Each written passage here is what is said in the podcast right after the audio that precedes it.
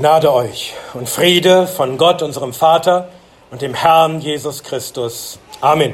Amen. Wir fahren fort in unserer Predigtreihe durch den Brief des Paulus an die Römer und kommen zu Kapitel 7, den Versen 7 bis 13. Ich lese uns Römer 7, die Verse 7 bis 13. Hört das Wort des Herrn. Was sollen wir nun sagen? Ist das Gesetz Sünde? Das sei ferne. Aber die Sünde hätte ich nicht erkannt als nur durch Gesetz.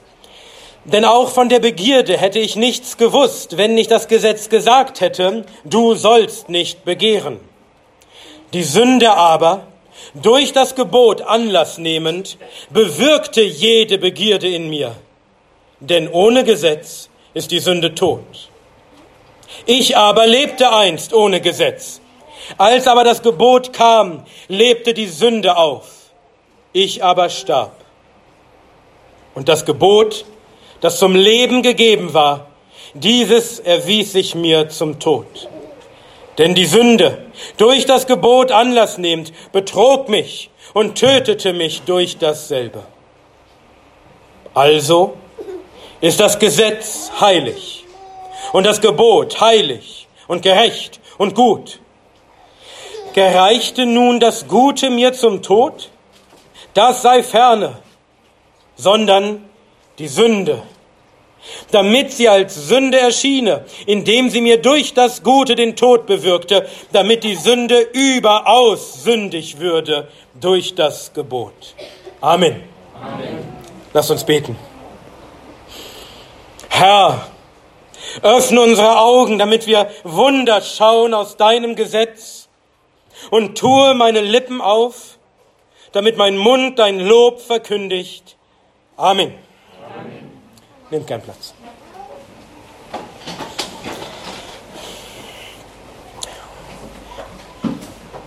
Unser Predigtext beginnt mit einer Frage. Vers 7. Was sollen wir nun sagen? Nach all dem, was wir bisher gehört haben, was sollen wir nun sagen? Und dann konkretisiert Paulus diese Frage, ist das Gesetz Sünde? Wie kommt Paulus auf diese Frage? Wie kommt er darauf, dass nach dem zuvor Gehörten man nun fragen könnte, ist das Gesetz Sünde? Wie kann man auf diese Idee kommen? Nun, Paulus hatte in den vorangegangenen Kapiteln zwei Dinge klargestellt über das Gesetz. Erstens, das Gesetz kann uns nicht rechtfertigen. Denn aus Gesetzeswerken wird kein Fleisch vor Gott gerechtfertigt werden, sondern das Gesetz gibt der Sünde erst ihre Kraft. Es sorgt dafür, dass die Sünde zur Übertretung wird, dass sie zugerechnet wird. Es bewirkt Zorn und lässt uns dem Gericht Gottes verfallen sein. Und zweitens, das Gesetz kann uns auch nicht heiligen, sondern es verschlimmert und vermehrt unsere Sünden nur. Es macht unsere Übertretung überströmend. Es befeuert die Leidenschaften der Sünde in uns. Das Gesetz kann uns also, also weder rechtfertigen noch heiligen. Wenn wir gerechtfertigt werden wollen, dann aus Glauben allein, ohne das Gesetz, das uns nur verdammt.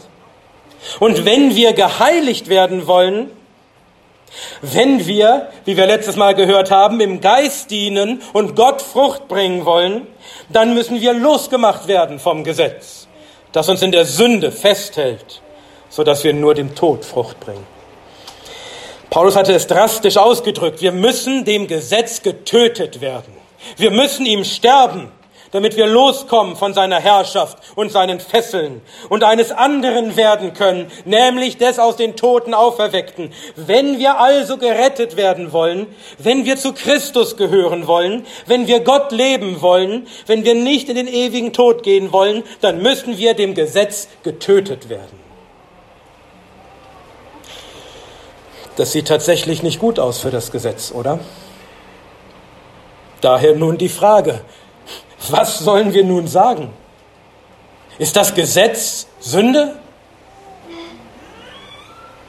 Wenn das Gesetz doch so eng mit der Sünde verbunden ist, dass es die Kraft der Sünde ist, dass es sie überströmen lässt, dass wir von der Sünde und vom Tod nicht frei sein können, dass wir nicht Christus angehören können, dass wir nicht Gott leben können, es sei denn, wir werden losgemacht vom Gesetz, das uns festhält in der Sünde, ist das Gesetz dann nicht Sünde? Ist es nicht etwas Schlechtes und Verkehrtes, etwas Böses, das dem Guten zuwiderläuft und nichts bewirkt als Sünde und Tod? Ja, ist es dann nicht selbst Sünde? Antwort, Vers 7, das sei ferne. Wieder verwendet Paulus diese, diese nachdrückliche, entschiedene, radikale, absolute Ablehnung.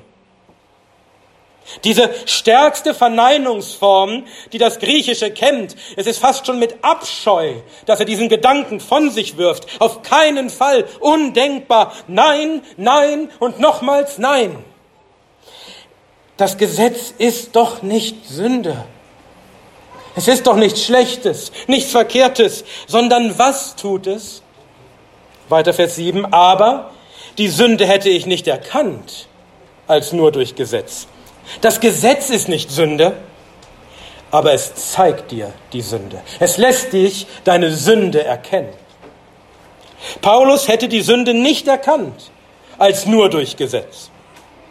Das Gesetz ist, ist wie ein Spiegel, der dir deine Sünde zeigt. Aber das Verkehrte ist deine Sünde, nicht der Spiegel, in dem du sie siehst. Hier müssen wir einen kurzen Einschub machen, denn Paulus beginnt hier in der Ich-Form zu sprechen.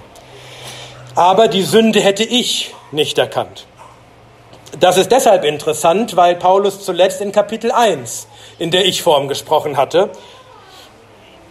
aber nun wird er die Ich-Form für den Rest des Kapitels beibehalten. Und das ist deshalb von Bedeutung, weil sich ein großer theologischer Streit an der Frage entzündet, wen meint Paulus mit Ich? Und es wird noch komplizierter, denn es wird unterschieden. Wen meint Paulus in den Versen 7 bis 13 mit Ich? Und wen meint er in den Versen 14 bis 25 mit ich? Mit den Versen 14 bis 25 beschäftigen wir uns ein anderes Mal, so Gott will. Aber wen meint Paulus in unseren Versen 7 bis 13 mit ich? Meint er vielleicht Adam? Oder meint er vielleicht das Volk Israel? Und wenn er jetzt denkt, was? Adam, Israel, es ist doch klar, wen Paulus mit ich meint. Sich selbst natürlich, Paulus. Dann glaube ich, dass ihr recht habt. Das sehe ich genauso. Das ist nach meiner Überzeugung die einzig sinnvolle Auslegung, die einzige Bedeutung, die das Wort Ich hat. Aber dass es hierzu andere Auslegungen gibt, und zwar seit im Grunde seit 2000 Jahren und auch von wirklich guten Männern, liegt daran, dass diese Verse tatsächlich theologisch schwer zu verstehen sind. Da ist manches, was, was einen ins Grübeln bringt, weshalb einige meinen, Paulus könne nicht sich selbst meinen, weil das sonst zu falschen theologischen Aussagen führen würde. Ich werde darauf später noch kurz eingehen, aber dass Paulus oft kompliziert schreibt, das wusste schon der Apostel Petrus, als er in einem seiner Briefe schrieb, dass einige Briefe des Paulus schwer zu verstehen sind das ergibt auch die Begründung, das liegt nicht daran, dass Paulus irgendwie selbst vielleicht Schwierigkeiten hätte und nicht wüsste, wie man es einfach macht, sondern es ist die nach die ihm gegebene Weisheit. Er hatte besondere Weisheit bekommen von Gott und es hat dem Heiligen Geist gefallen, ihn zu gebrauchen, um kompliziert zu schreiben. Also, ich denke, wenn Paulus von Ich redet, dann kann er nur sich selbst meinen, auch wenn das dazu führt, dass einige Dinge schwer zu verstehen sind. Aber auch wenn Paulus mit ich sich selbst meint, Paulus, heißt das nicht, dass das, was Paulus jetzt über sich schreibt, ausschließlich für ihn gilt, sondern das trifft genauso auf uns alle zu, auf alle Christen. Die Erfahrungen, die Paulus gemacht hat und die er hier beschreibt, die machen auch alle Christen. Was schreibt Paulus also jetzt? Weiter Vers 7. Aber die Sünde hätte ich nicht erkannt als nur durch Gesetz. Paulus und wir alle hätte die Sünde nicht erkannt, das heißt, hätte ihr wahres Wesen nicht erkannt, hätte sie nicht als das erkannt, was sie in Wirklichkeit ist, als nur durch Gesetz. Wie er schon geschrieben hatte in Römer 3, Vers 20, denn durch Gesetz kommt Erkenntnis der Sünde. Und Paulus nennt gleich ein Beispiel, damit wir seine Aussage besser verstehen. Weiter Vers 7. Denn auch von der Begierde hätte ich nichts gewusst, wenn nicht das Gesetz gesagt hätte, du sollst nicht begehren. Paulus nennt als Beispiel das Gebot, du sollst nicht begehren. Das ist das zehnte der zehn Gebote. Paulus hätte also nicht erkannt, hätte nicht verstanden, was Begierde in Wahrheit ist, dass sie Sünde ist, wenn das zehnte Gebot das nicht sagen würde. Die zehn Gebote gliedern sich in zwei Tafeln, wie ihr sicher wisst. Die erste Tafel betrifft das Verhältnis der Menschen zu Gott, vertikal. Du sollst keine anderen Götter haben, du sollst dir kein Götterbild machen, du sollst den Namen des Herrn nicht zunichtigen aussprechen, du sollst den Sabbat heiligen. Und die zweite Tafel betrifft das Verhältnis der Menschen untereinander, horizontal. Du sollst Vater und Mutter ehren, du sollst nicht töten, du sollst nicht Ehe brechen, du sollst nicht stehlen, du sollst kein falsch Zeugnis reden und du sollst nicht begehren. Gott hat die zehn Gebote zweimal aufschreiben lassen in der Schrift, einmal in 2. Mose 20 und einmal in 5. Mose 5. Darum nennt man das fünfte Buch Mose auch Deuteronomium, zweites Gesetz. Ich lese uns das zehnte Gebot, wie es sich findet, in 5. Mose 5, Abvers 21. Und du sollst nicht die Frau deines Nächsten begehren, und du sollst nicht gelüsten lassen nach dem Haus deines Nächsten und nach seinem Feld und nach seinem Knecht, noch nach seiner Magd, noch nach seinem Rind, noch nach seinem Esel, noch nach all dem, was dein Nächster hat. Gott verbietet also das Begehren oder Gelüsten. Und zwar konkret nach etwas, das nicht dir, sondern deinem Nächsten gehört. Du sollst nichts begehren, nichts haben wollen, nach nichts verlangen haben, dein Herz auf nichts richten, nach nichts Lust haben, was deinem Nächsten gehört. Paulus zitiert hier aber nicht das ganze Gebot, sondern nur sein Anfang, du sollst nicht begehren. Es geht Paulus nicht so sehr um das Objekt der Begierde, sondern um das Begehren an sich, um das Begehren als sündhafte Handlung. Warum greift Paulus ausgerechnet dieses Gebot heraus? Warum schreibt er, dass er gerade von der Begierde nichts gewusst hätte, wenn nicht das Gesetz gesagt hätte, du sollst nicht begehren? Nun, das zehnte Gebot unterscheidet sich grundlegend von den anderen neun Geboten, denn es zielt rein auf das Innere ab. Das Begehren und Gelüsten ist ein innerer Vorgang. Gedanken, Empfindungen, ein, ein inneres Verlangen, das nicht zu äußeren Taten führt oder zumindest noch nicht zu äußeren Taten führt. Zwar haben auch die anderen neun Gebote eine innerliche Dimension, das macht der Herr ganz klar in der Bergpredigt. Dort sagt er, ihr habt gehört, du sollst nicht töten. Ich aber sage euch, wenn du deinem Bruder zürnst, hast du das Gebot schon übertreten. Oder ihr habt gehört, du sollst nicht Ehe brechen. Ich aber sage euch, wenn wer eine Frau ansieht, sie zu begehren, hat schon Ehebruch begangen in seinem Herzen. Also auch die anderen Gebote recht verstanden, haben eine innere Dimension, aber das Gebot, du sollst nur begehren, hat nur diese innerliche Komponente. Es geht nur darum, was in deinem Herzen geschieht, nicht in dem, wie sich das äußert, in Worten oder Taten. Aus dem innerlichen Begehren können natürlich auch böse Taten erwachsen. Wer die Frau seines Nächsten begehrt, begeht vielleicht auch tatsächlich Ehebruch mit ihr. Wer das Smartphone seines Nächsten begehrt, begeht vielleicht Diebstahl und nimmt es sich. Aber dann sind die anderen Gebote betroffen. Das zehnte Gebot selbst betrifft nur den inneren Vorgang des Begehrens. Und gerade deshalb wählt Paulus es hier auch als Beispiel. Denn er hätte nicht gewusst, dass die Begierde Sünde ist, wenn nicht das Gesetz gesagt hätte, du sollst nicht begehren.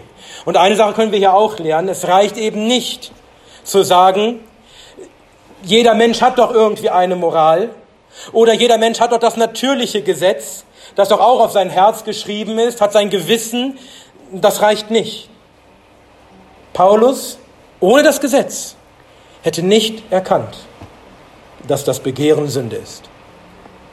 Dass ein Verstoß gegen die anderen neun Gebote Sünde ist, das wusste Paulus, denn er war ja Jude und ein Verstoß gegen eines der anderen Gebote wäre von den Juden geahndet worden. Er wäre dafür bestraft worden. Aber das Begehren lässt sich nicht strafrechtlich ahnden. Kein Mensch kann wissen, was in mir vorgeht. Kein Mensch kann beweisen, dass ich begehrt habe. Und deshalb kann kein Erdenrichter mich bestrafen für mein Begehren. Und wir Menschen sind noch stolz darauf und singen noch Lieder darüber. Die Gedanken sind frei. Wer kann sie erraten? In Gedanken ist doch alles erlaubt. Seht ihr, das Problem ist, dass der natürliche Mensch sein Verhalten zumeist eben nicht am Gesetz Gottes misst, an den göttlichen Maßstäben, sondern an dem, an dem Gesetz des Staates. Und wenn das, was er tut, vom Staat nicht bestraft wird, dann ist es in Ordnung. Der Staat bestraft dich nicht für deine Gedanken, bestraft dich nicht für dein Begehren, dann ist doch gut, dann kann man es doch tun. Ja, beim Begehren ist das besonders deutlich. Nicht nur, dass Menschen es für völlig natürlich halten, dass sie begehren. Sie haben nicht mal ein Problem damit, dass andere begehren. Im Gegenteil, wie viele Menschen finden es geradezu erstrebenswert, vom anderen Geschlecht begehrt zu werden. Männer nehmen sich schöne Frauen, damit andere die Frau begehren. Menschen kaufen sich bestimmte Autos oder bestimmte Uhren oder bestimmte Smartphones oder bestimmte Häuser, gerade zu dem Zweck, damit andere es begehren, damit sie neidisch werden. Sie empfinden das überhaupt nicht als Sünde an sich, sondern als erstrebenswert, als Kompliment, als etwas, womit man sich rühmt und schmückt, solange die anderen nicht nach ihrer Begierde handeln, solange sie nicht die Frau wegnehmen oder das Auto wegnehmen. Aber das Begehren allein, das empfindet doch niemand als sündhaft. Im Gegenteil. Kleiner Exkurs. In unserem Land beobachten wir, wie sich das Unrechtsempfinden der Menschen radikal ändert, wenn der Staat seine Gesetze ändert. Die Gesetze in unserem Land haben sich so weit von Gottes Gesetz entfernt, dass vieles, was die zehn Gebote regeln, bei uns nicht mehr unter Strafe steht und damit nicht mehr von den Menschen als Unrecht, als Sünde wahrgenommen wird. Die erste Tafel des Gesetzes, die unser Verhältnis zu Gott betrifft, die interessiert sowieso keinen mehr in unserem Land. Was haben wir schon zu schaffen mit Gott? Niemand würde es interessieren, wenn du andere Götter hast oder dir ein Götterbild machst oder den Sabbat nicht heiligst oder den Namen des Herrn missbrauchst. Im Gegenteil. Wer sich moderne Filme anhört, weiß, gerade das ist cool, wenn man den Namen des Herrn flucht. Aber selbst die zweite Tafel, die unser Verhältnis untereinander betrifft, ich meine, man sollte doch meinen, dass sich die Menschen zumindest daran noch halten, allein schon aus Eigennutz. Denn wir wollen doch nicht, dass man uns tötet oder uns bestiehlt. Das wäre doch Unrecht. Also muss es doch auch Gesetze dagegen geben und Strafen. Aber selbst bei der zweiten Tafel, Vater und Mutter ehren, das ist doch nicht zeitgemäß. Rebellion ist cool. Das lernen schon unsere Kinder, schon vor Jahrzehnten. Pippi Langstrumpf, sie macht, was ihr gefällt. Gehorsam gegenüber Eltern? Nein. Es ist nicht der Ungehorsam der Kinder ist das Schlimme, sondern wenn Eltern es wagen sollten, ihre Kinder biblisch erziehen zu wollen zum Gehorsam. Das steht unter Strafe. Nicht Ehebrechen. Auf Ehebruch stand in Deutschland bis 1969 Freiheitsstrafe, also Gefängnis. Heute? Undenkbar. Das ist doch fast schon normal. und sicher keiner Strafe würdig. Der Staat hat sich da auf jeden Fall rauszuhalten. Aber nicht töten, das gilt noch. Ja, außer wenn man kleine Babys ermordet. Genozid, Völkermord an Babys, das ist in Ordnung. Und seit kurzem darf man vielerorts auch Alte und Kranke töten, wenn sie wollen. Und in Kalifornien ist seit neuestem sogar Diebstahl im Wert bis zu 950 US-Dollar nicht mehr strafbar. Stell dir das vor, jemand stiehlt etwas, was fast 1000 Dollar wert ist und die Polizei würde nicht mal kommen. Je mehr sich unsere staatlichen Gesetze von Gottes Geboten entfernen und von den moralischen Maßstäben, die darin zum Ausdruck kommen, desto mehr bricht unsere Gesellschaft moralisch in sich zusammen und erkennen die Menschen nicht mehr, was Unrecht ist, was Sünde ist. Zurück zu Paulus. Paulus hätte also nichts von der Begierde gewusst, hätte nicht erkannt, nicht verstanden, dass sie Sünde ist, wie sündhaft sie ist, wenn nicht das Gesetz gesagt hätte, du sollst nicht begehren. Seht ihr, wie wichtig Gottes Gesetz ist für uns. Aber als er das erkannte, durch das Gesetz, was tat er dann? Als er durch das Gesetz erkannte, oh, Begehren ist ja Sünde, führte diese Erkenntnis dann dazu, dass er aufhörte zu sündigen dass er aufhörte zu begehren. Im Gegenteil. Vers 8. Und ich lese bis Anfang von Vers 10. Die Sünde aber, durch das Gebot Anlass nehmend, bewirkte jede Begierde in mir. Denn ohne Gesetz ist die Sünde tot. Ich aber lebte einst ohne Gesetz, als aber das Gebot kam, lebte die Sünde auf. Ich aber starb. Paulus vergleicht jetzt den Zustand, in dem er sich befand ohne Gesetz, mit dem Zustand, in dem er sich befand, als das Gebot kam. Also der Zustand ohne Gesetz und der Zustand mit Gesetz. Und hieran entfacht sich jetzt der Streit, von dem ich am Anfang gesprochen habe, dass man sich fragt, wen kann Paulus meinen mit ich? Denn Paulus war doch nie ohne Gesetz. Er war doch ein Jude, er war schon unter Gesetz geboren. Wie könnte Paulus sagen, es gab eine Zeit, wo er ohne Gesetz war, wo er das Gesetz nicht kannte? Und darum meinen einige, Paulus könne nicht sich selbst meinen, sondern er müsse Adam meinen. Bevor und nachdem er das Gebot von Gott erhielt, nicht von dem Baum zu essen. Oder er müsse das Volk Israel meinen, bevor und nachdem Gott das Gesetz gab auf dem, auf dem Berg Sinai. Aber dabei wird übersehen, worum es Paulus in diesem Abschnitt geht. Es geht ihm nicht um die reine Existenz eines Gesetzes, ob es ein Gesetz gab oder nicht, sondern es geht ihm darum, dass das Gesetz seine eigentliche Wirkung, nämlich Sündenerkenntnis, entfaltet. Es geht also um den Punkt, als Paulus noch nicht Sündenerkenntnis hatte durch das Gesetz, obwohl das Gesetz da war, und den Punkt, als Paulus Sündenerkenntnis hatte durch das Gesetz. Das hatte Paulus ja im Vers zuvor geschrieben, Vers 7, aber die Sünde hätte ich nicht erkannt als nur durch Gesetz, denn auch von der Begierde hätte ich nichts gewusst, wenn das Gesetz nicht gesagt hätte, du sollst nicht begehren. Darum geht es, um das Erkennen der Sünde, um das Wissen um Sünde.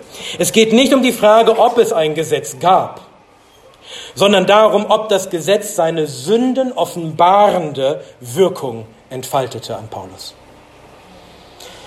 Mit der Zeit ohne Gesetz meint Paulus daher die Zeit, als das Gesetz auf ihn diese Sünden offenbarende Wirkung nicht hatte, dass er, da, dass er die Sünde nicht erkannte durch das Gesetz, obwohl es da war.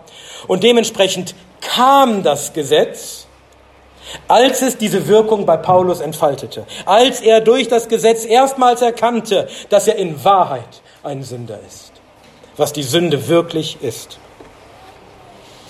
Denn man kann sehr wohl unter dem Gesetz sein, man kann sehr wohl das Gesetz haben und es kennen und doch nicht seine Sünden erkennen, doch nicht vom Gesetz überführt werden als Sünder. Ja, tatsächlich ist das der Normalzustand bei den meisten Menschen, die sich Christen nennen oder Juden nennen, aber nur eine äußere Form der Religiosität haben. Sie kennen die zehn Gebote. Sie haben sie schon als Kind gehört, vielleicht in der Sonntagsschule auswendig gelernt. Aber das führte nicht dazu, dass sie ihre Sünden wirklich erkannten, sondern im Gegenteil, es führte dazu, dass sie selbstgerecht wurden, dass sie sich für gute Menschen hielten, weil sie meinten, sie halten die Gebote doch. Das ist heute so bei allen Namenschristen. Und das war auch damals bei den Juden so. Ein paar Beispiele, um das zu belegen. Ihr kennt alle die Geschichte von dem reichen Jüngling, der zu Jesus kam. Da heißt es in Lukas 18, Abvers 18, und ein gewisser Oberster fragte ihn und sprach, guter Lehrer, was muss ich tun, um ewiges Leben zu erben? Jesus aber sprach zu ihm, was nennst du mich gut? Niemand ist gut als nur einer, Gott. Die Gebote kennst du. Du sollst nicht Ehe brechen, du sollst nicht töten, du sollst nicht stehlen, du sollst kein falsches Zeugnis ablegen, ehre deinen Vater und deine Mutter.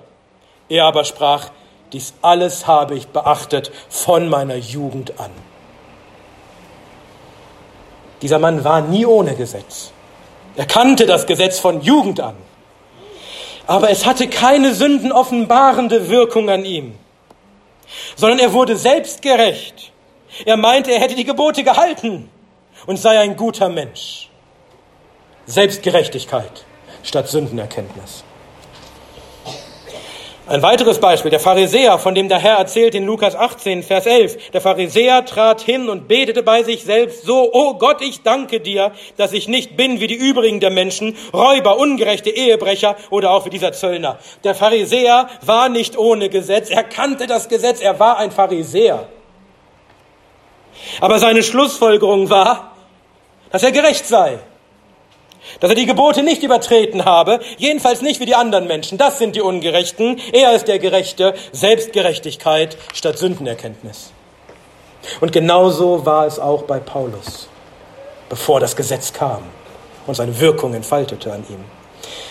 Paulus schreibt über sich in Philippa 3 Abvers 5, beschnitten am achten Tag, vom Geschlecht Israel, vom Stamm Benjamin, Hebräer von Hebräern, was das Gesetz betrifft, ein Pharisäer was den Eifer betrifft, ein Verfolger der Versammlung, was die Gerechtigkeit betrifft, die im Gesetz ist, für untadelig befunden. Paulus kannte das Gesetz. Er war ein Pharisäer und das mit Eifer. Aber wozu führte das bei ihm? Dazu, dass er seine Sünden erkannte? Nein. Sondern dass er sich durch seine Gesetzeswerke für gerecht hielt, für untadelig. Selbstgerechtigkeit statt Sündenerkenntnis. Und deswegen war auch das Gebot, du sollst nicht begehren, für Paulus Sündenerkenntnis so entscheidend. Denn rein äußerlich war Paulus untadelig. Er hatte keine anderen Götter, er betete kein Götterbild an, er missbrauchte den Namen des Herrn nicht. Er heiligte den Sabbat. Er ehrte Vater und Mutter. Er tötete nicht. Er brach keine Ehe. Er stahl nicht. Er sagte nicht als falscher Zeuge aus. Er hielt doch alle Gebote. Niemand hätte kommen können und ihn tadeln können, dass er eine Sache davon nicht getan hätte. Aber dann kam das Gebot, du sollst nicht begehren.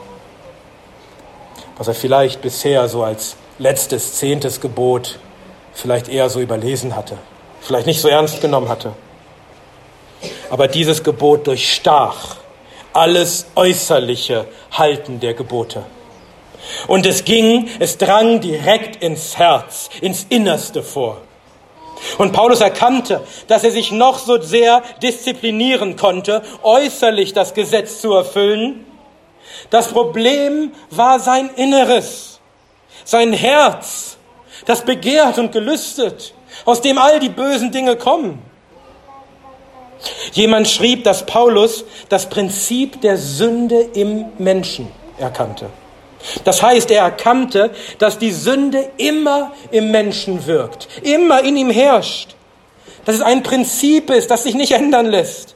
Dass auch die Begierden seines Herzens immer von der Sünde diktiert werden. Er erkannte, dass, dass, er, dass der ganze Mensch durch und durch sündhaft ist. Dass es nicht nur geht um darum, wie du dich äußerlich verhältst. Er erkannte, dass er im Innersten ein verdorbener Sünder ist, der sich äußerlich so gut verhalten kann, wie er will. Er ist und bleibt unter Gottes Zorn und Gottes Todesurteil. Und diese Wahrheiten können uns nur bewusst werden durch das Gesetz. Niemand erkennt das von sich selbst. Kein natürliches Gesetz offenbart uns das. Ohne das Gesetz bleibt uns das unbewusst. Denn dann messen wir uns nur an unserem eigenen Maßstab. Oder vielleicht am Maßstab der anderen Menschen. Vielleicht am Maßstab des Staates. Und dann sind wir mit uns selbst zufrieden. Und dann kommen solche Aussagen wie, ich habe nichts getan, weshalb ich ins Gefängnis müsste. Ich bin ein guter Mensch. So war es auch bei Paulus. Bevor die wahre Erkenntnis der Sünde durch das Gesetz kam, hielt er sich für gerecht. Und so ist es bei jedem Menschen, der im Alten des Buchstabens dient, der meint, durch äußere Befolgung von Geboten gerecht zu sein. Er erkennt seine Sünde nicht durch das Gesetz als das, was sie wirklich ist, als das, wie sie wirklich in ihm wirkt, denn dazu braucht es den Geist der das Gesetz anwendet an uns und der uns überführt von Sünde und von Gerechtigkeit und von Gericht. Wie beschreibt Paulus nun seinen Zustand, als er noch ohne Gesetz war, ohne diese Sündenerkenntnis aus dem Gesetz? Er schreibt, er lebte und die Sünde war tot. So beschreibt er diesen Zustand. Das Gesetz hatte ihm noch nicht offenbart, was, was Sünde ist. Also lebte er, die Sünde war tot. Ohne die sündenoffenbarende Wirkung des Gesetzes ist die Sünde tot. Der Sünder aber lebt. Paulus schreibt hier aus seiner Sicht, er hielt sich für lebend.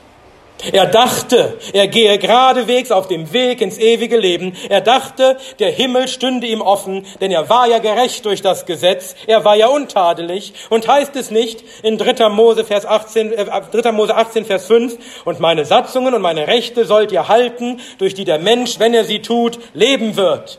Ich bin der Herr. Das hatte auch Paul, das hatte auch Jesus dem reichen Jüngling als Antwort gegeben auf die Frage, was muss ich tun, um ewiges Leben zu haben? Du kennst die Gebote. Halte die Gebote. Das traf doch zu auf Paulus. Er hatte doch die Gebote gehalten, also würde er leben. Aber er dachte nur, er würde leben, weil die Sünde tot war. Ohne Gesetz ist die Sünde tot. Das heißt nicht, dass es die Sünde nicht gegeben hätte in Paulus Leben, es gab sie, sondern dass ohne die sündenoffenbarende Wirkung des Gesetzes ihm die Sünde überhaupt nicht bewusst war. Sie war für ihn quasi nicht existent. Sie war wie tot. Er dachte, er sei ohne Sünde. Die Sünde hätte keine Wirkung in ihm, hätte keine Macht in ihm. Sie würde nichts bewirken, sie sei tot. Ja, sie schlummerte im Verborgenen unbemerkt von Paulus. Sie war, sie war da, aber sie blieb unbemerkt und Paulus hielt sich für lebend und die Sünde für tot. Er dachte, die Sünde hätte keine Macht über ihn. Sie würde nicht wirken in, in dem Innersten seines Herzens. Er sei nicht ihr Sklave. Es ist, wie Paulus schreibt über die Juden in 2. Korinther 3 ab Vers 14, aber ihr Sinn ist verhärtet worden, denn bis auf den heutigen Tag bleibt beim Lesen des alten Bundes dieselbe Decke unaufgedeckt, die in Christus weggetan wird. Aber bis auf den heutigen Tag, wenn irgend Mose gelesen wird, liegt die Decke auf ihrem Herzen. Wenn es aber zum Herrn umkehren wird, so wird die Decke weggenommen. Sie können Mose lesen.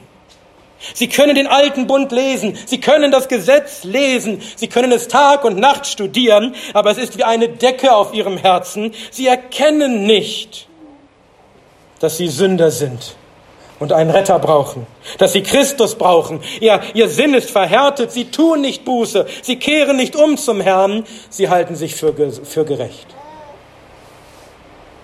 Du kannst das Gesetz kennen, kannst es studieren Tag und Nacht und kannst doch nicht erkennen, was die Sünde in dir tut.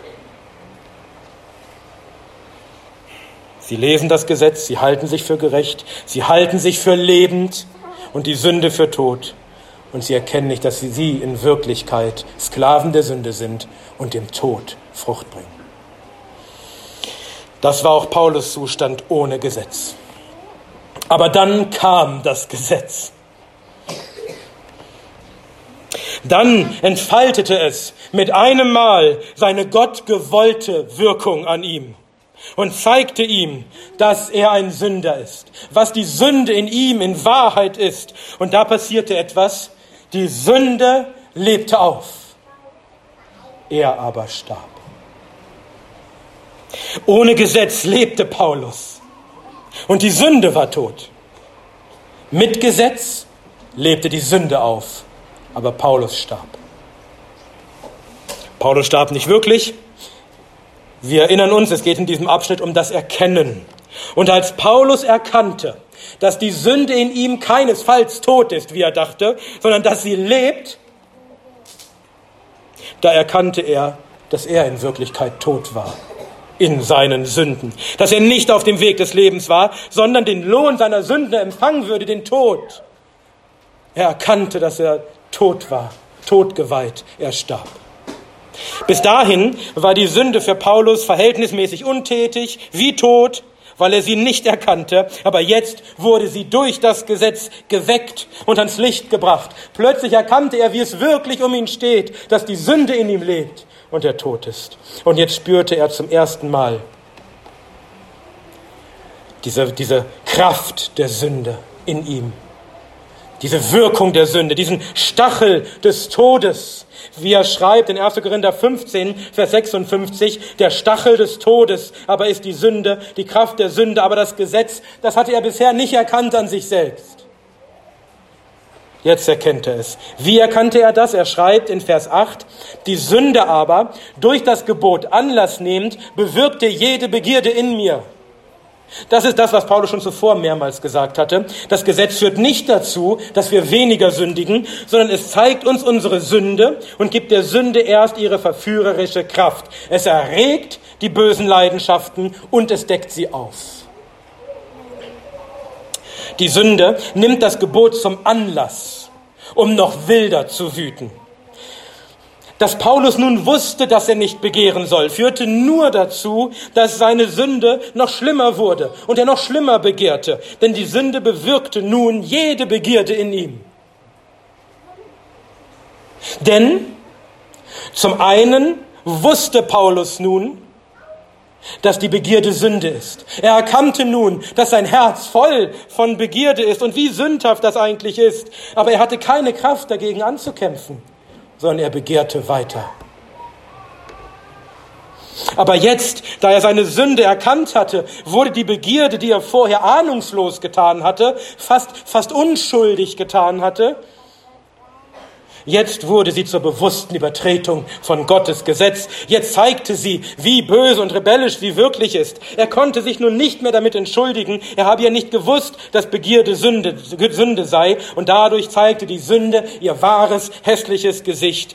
Sie wurde zur offenen Auflehnung gegen Gott. Und zum Zweiten begehrte er jetzt tatsächlich noch mehr als zuvor. Denn dadurch, dass etwas verboten ist, wird es erst besonders interessant für den Sünder. Wir hatten das schon letztes Mal gehört, wenn Gott in Eden nicht verboten hätte, von diesem einen Baum zu essen, dann wäre nichts Interessantes und Verführerisches daran gewesen, es doch zu tun. Dann wäre das ein Baum wie alle anderen. Ohne Anziehungskraft, ohne Verführung. Dass wir von dem Verbotenen besonders uns reizen lassen, das wissen sogar die Gottlosen. Schon der römische Dichter Ovid schrieb, nach dem Verbotenen streben wir immer. Begehren Verwehrtes.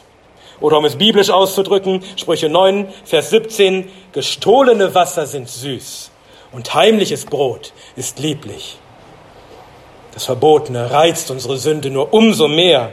Durch das Gebot wurde also erst richtig offenbar, wie kraftvoll die Sünde, die Lust, das Begehren in Paulus war. Denn die Sünde bäumte sich jetzt erst richtig auf, wenn sie mit dem Gebot Gottes konfrontiert wurde. Im Licht des Guten zeigte sie ihre wahre Fratze. Und die, diese Feindschaft gegen Gott wurde offenkundig Die Feindschaft gegen Gott, der verbietet, was mir gefällt und gebietet, was mir zuwider ist. Da lebte die Sünde richtig auf. Jemand beschrieb es mal mit dem Bild eines glühend heißen Eisens. Er schrieb, die Sünde ist wie das Feuer in einem heißen Eisen, welches von dem Wasser, das darauf gespritzt wird und das ihm zuwider ist, Anlass bekommt, sich wirksam zu zeigen. So eine Gegenreaktion wirft, äh, ruft das Gesetz hervor. Spritzt das gute Gesetz auf die Begierde, auf die Sünde und sie wird explodieren, sie wird sich zeigen in all ihrer Kraft. Plötzlich zeigte die Sünde ihr wahres Gesicht, ihre wahre Kraft, ihre wahre Herrschaft über Paulus. Die Sünde lebte auf und Paulus erkannte, dass er ein Sklave der Sünde war, dass er dem Tod geweiht war. Er starb. Und jetzt fasst Paulus das alles noch einmal in einem Satz zusammen, Vers 10. Und das Gebot, das zum Leben gegeben war, dieses erwies sich mir zum Tod. Ja, das Gebot war zu einem guten Zweck gegeben. Es war zum Leben gegeben, denn der Mensch, der diese Dinge tut, wird durch sie leben. Aber Paulus musste erkennen, dass er diese Dinge nicht tat. Dass er das Gebot nicht erfüllte. Und somit galt für ihn, was er schreibt in Galater 3, Vers 10, verflucht ist jeder, der nicht bleibt in allem, was im Buch des Gesetzes geschrieben steht, um es zu tun. Das Gesetz, das zum Leben gegeben war, erwies sich ihn zum Tod. Er hatte sich nicht, wie er vorher dachte, durch seine Gesetzeswerke den Segen des Gesetzes verdient, das Leben verdient, sondern durch seine Sünden, die in ihm drin wohnt und wirkt, hatte er sich den Fluch des Gesetzes verdient, den Tod. Aber nicht das Gesetz selbst tötete ihn, sondern, Vers 11, denn die Sünde, durch das Gebot Anlass nehmend, betrog mich und tötete mich durch dasselbe. Zum zweiten Mal schreibt Paulus, dass die Sünde das Gebot zum Anlass nimmt.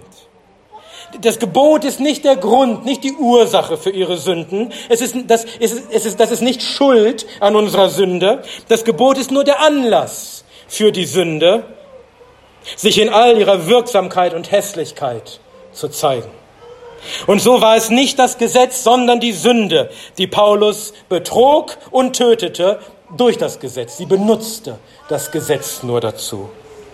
Paulus kannte zwar das Gesetz, aber die Sünde betrog ihn durch das Gesetz. Sie ließ ihn nicht die Wahrheit erkennen, dass er ein Sünder auf dem Weg in den Tod ist, sondern sie legte ihm diese Decke aufs Herz, sie gaukelte ihm vor, er würde leben, er sei ein Gerechter durch seine Gesetzeswerke, und in Wirklichkeit betrog sie ihn damit nur und tötete ihn durch das Gesetz, durch seine Sünden. Denn sie bewirkte, dass er das Gesetz immer wieder übertrat, ohne es zu erkennen.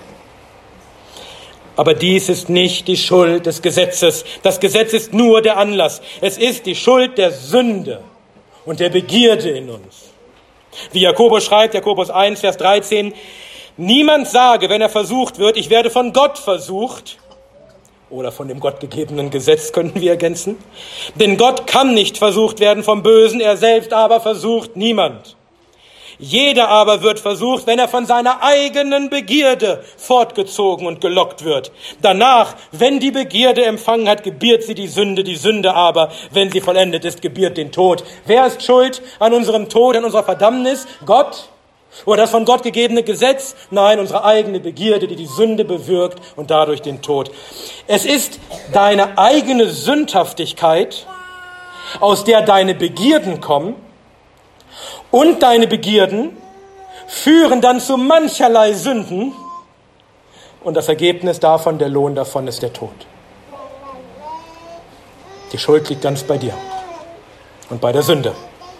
Es liegt nicht am Gesetz, sondern der Sünde. Und so kann Paulus nun als Ergebnis schreiben, Vers 12. Also, hier kommt das Ergebnis, also ist das Gesetz heilig und das Gebot heilig und gerecht und gut. Wie kann man es wagen, die Frage zu stellen, ob das Gesetz Sünde sei? Das Gesetz ist völlig frei von jeder Schuld, von jeder Anklage. Ja, mehr noch, es ist heilig. Und auch die einzelnen Gebote. Das Gebot, du sollst nicht begehren und alle anderen Gebote, die das Gesetz ausmachen, sind heilig und gerecht und gut. Sie sind heilig, weil sie von Gott, dem Heiligen, kommen.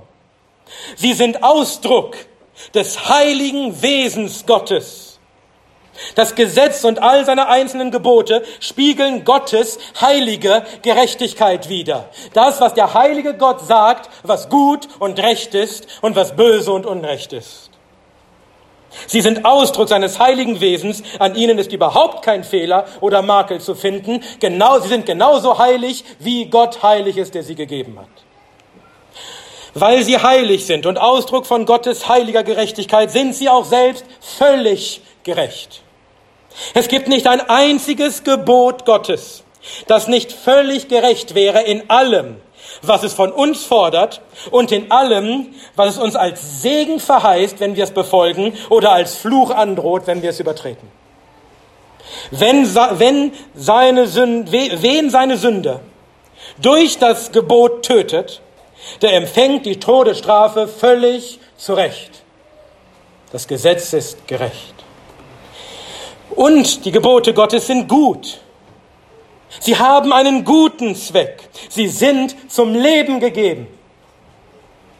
Wie wir schon gehört haben. Jemand schrieb, sie dienen der wohltätigen Lebensförderung. Wenn wir uns an sie halten würden, dann würden wir das Böse lassen und das Gute tun und wir würden leben. Wie viel besser wäre unsere Welt, wie viel gerechter, wie viel Gott wohlgefälliger, wenn wir uns halten würden an die Gebote Gottes. Und daher ist es umso unverständlicher, dass es heute so viele Christen gibt, die meinen, die Gebote Gottes würden für uns Christen nicht mehr gelten. Das Heilige und Gerechte und Gute soll für uns nicht mehr gelten? Habt ihr verstanden, was, was es heißt, ein Christ zu sein? Im Gegenteil, dies ist und bleibt der ewig gültige Maßstab für ein heiliges und gerechtes und gutes Leben vor Gott. Und wie kann es sein, dass ein Christ das Heilige und Gerechte und Gute nicht haben will? Nicht, dass wir durch das Gesetz gerechtfertigt werden. Das haben wir nun, haben wir nun ausführlich immer wieder gehört und betont. Aber als Maßstab für ein Gott wohlgefälliges Leben, für ein Leben in Heiligkeit und Gerechtigkeit und Gott Wohlgefälligkeit. Nach all diesen Erläuterungen kommt Paulus nun noch einmal auf die Ausgangsfrage zurück. Vers 13. Gereichte nun das Gute mir zum Tod? Oder wie er es ähnlich am Anfang formulierte, ist das Gesetz Sünde? Wenn das Gesetz und seine Gebote also heilig und gerecht und gut sind, kann man ihnen dann einen Vorwurf machen. Sind sie dann Sünde? Sind sie dann schuld am Tod des Sünders? Antwort wieder, Vers 13, das sei ferne. Noch einmal diese entschiedene Verneinung, auf keinen Fall, es ist undenkbar, tausendmal nein. Wie kann man nur auf die Idee kommen, dem von Gott kommenden, von Gott gegebenen, heiligen und gerechten und guten so einen Vorwurf machen zu wollen? Das Gute, das Gute gereicht uns doch nicht zum Tod. Sondern was tut das Gute? Was tut das Gesetz stattdessen? Das weiter Vers 13, sondern die Sünde damit sie als Sünde erschiene, indem sie mir durch das Gute den Tod bewirkte, damit die Sünde überaus sündig würde durch das Gebot. Noch einmal, das gute Gebot lässt die Sünde erscheinen als das, was sie in Wahrheit ist, nämlich als wahre Sünde in all ihrer Hässlichkeit und Bosheit und all ihrem Mörderischen. Es ist nicht das gute Gebot, was dich tötet, sondern die Sünde und das zeigt dir das Gebot. Die Sünde soll sich nicht mehr totstellen können in dir. Sie soll sich nicht mehr selbst verharmlosen können, sondern sie soll überaus sündig werden durch das Gebot, indem sie sogar das heilige und gerechte und gute, das gottgegebene Gebot, den Ausdruck seiner eigenen Heiligkeit, das zum Leben gegeben war, indem sie sogar dieses Gute missbraucht, um dagegen zu sündigen und den Menschen dadurch den Tod zu bringen. Die Sünde lehnt sich auf gegen das Heilige und Gerechte und Gute.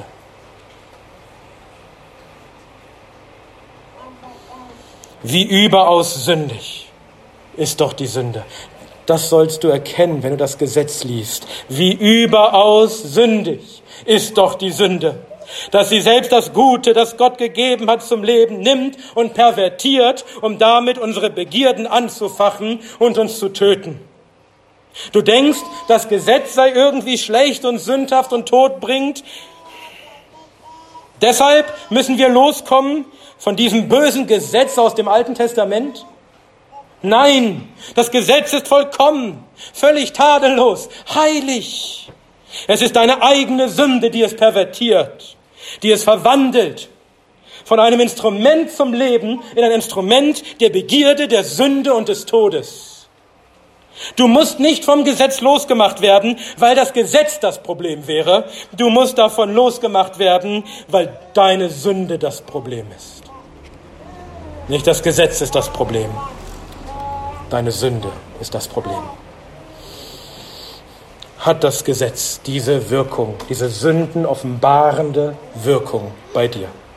Dass du dadurch deine Sünden als das erkennst, was sie wirklich sind, in all ihrer Hässlichkeit, in all ihrer Auflehnung, in all ihrem Abartigen, in all ihrem Mörderischen, dass du erkennst, dass du tief drin im Innern deines Herzens voller Begierde und Sünde bist, erkennst du das Prinzip der Sünde in dir.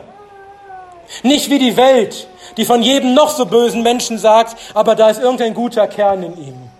Das Gegenteil ist der Fall. Erkennst du, wie überaus sündig du bist, dass du sogar das Heilige und Gerechte und Gute von Gott pervertierst zur Erregung deiner Begierden und Lüste? Und, und erkennst du, dass du das, was zum Leben gegeben war, durch deine Sünde zum, zum Instrument deines eigenen Todes und Verderbens machst?